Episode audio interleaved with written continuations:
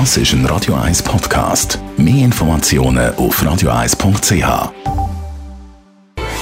1 Style. Style. Beauty Case. Der Frühling bringt nicht nur modische Neuigkeiten, auch in den Beauty-Produkten gibt es richtige Frühlingsprodukte. Natürlich rede ich hier ganz konkret von Parfüm.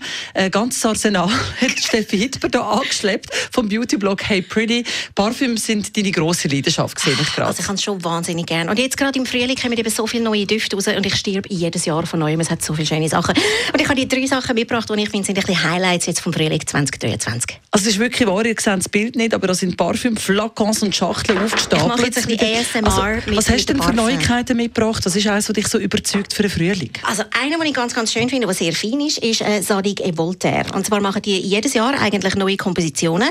Und ihr neuester Duft ist äh, Sadig und Voltaire This is her Undressed. Und ich finde den so ein bisschen zarten, frischen und was ich sehr, sehr geil finde, sie nennen selber ein Salzhaut-Akkord. Salzhautakkord. Was ich immer lustig finde, ich meine, der Titel von dem Parfüm heißt That's her undressed. Eigentlich sie für die Blut, oder? Eigentlich schon, aber ich finde ihn also nicht so wahnsinnig sexy, wie er jetzt tönt. Es hat Ingwer drin, Orangenblüten, ein bisschen Ilang-Ilang und Sandelholz. Ich bin am Schnüffeln, also, doch, ich finde ihn sexy. Gell, doch, der der gefällt gut. mir. Der Es hat etwas Herbst, ich habe es eben nicht gerne zu süß. Und das Sadig und Voltaire, meine Damen und Herren, das wäre also eins, wo man im Frühling durchaus so ein bisschen Frühlingsgefühl kann wecken kann. Also, wenn du äh, ein etwas Sinnliches willst, hätten wir da für dich eine Replika von Maison Margiela on a Date. Und zwar finde ich das ein ganz spannender Duft.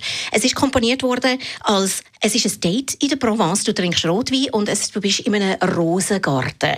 Und es hat so ein bisschen Bergamotte und rosa Pfeffer so am Anfang. Und dann kommt Rose und ein Likörakkord aus schwarzer Johannisbeere. Also es ist so ein bisschen Wine and Roses. Das schmeckt man tatsächlich. Ich finde, den Rosenduft schmeckt man in diesem Replika. Ich kenne es ist schon... Also, ja. Ziemlich rosig. Es flasht mich nicht, dass, es ist ein bisschen auch ein Parfüm, das man schon so ein bisschen kennt. Ganz neu ist es nicht, finde ich, vom Okay, also dann wirst du jetzt an dem nächsten Parfum, im dritten Tipp, wahrscheinlich nicht so riesig Freude haben. Du kennst das Angel noch. Das ist so der super Kult-Duft, irgendwie seit 1992 rausgekommen. Hey, seit 30 Jahren ein riesen Bestseller.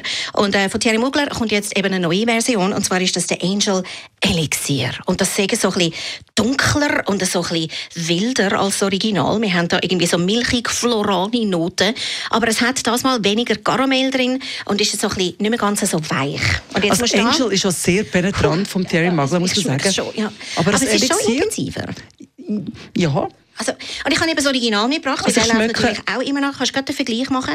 Das ist jetzt das Oh, normale. nein, Ah, das Original, das, das, das zieht es mit Schuh ab. Das vertrage ich überhaupt nicht. Aber das Elixier, glaube ich, ist eine Verbesserung. Es ist so. Ich mach das Fenster drauf. Huh. Wir machen das Fenster auf, das sind Beauty-Tipps von der Steffi Hitber von heypretty.ch. Radio 1 Style. Style. Beauty Case.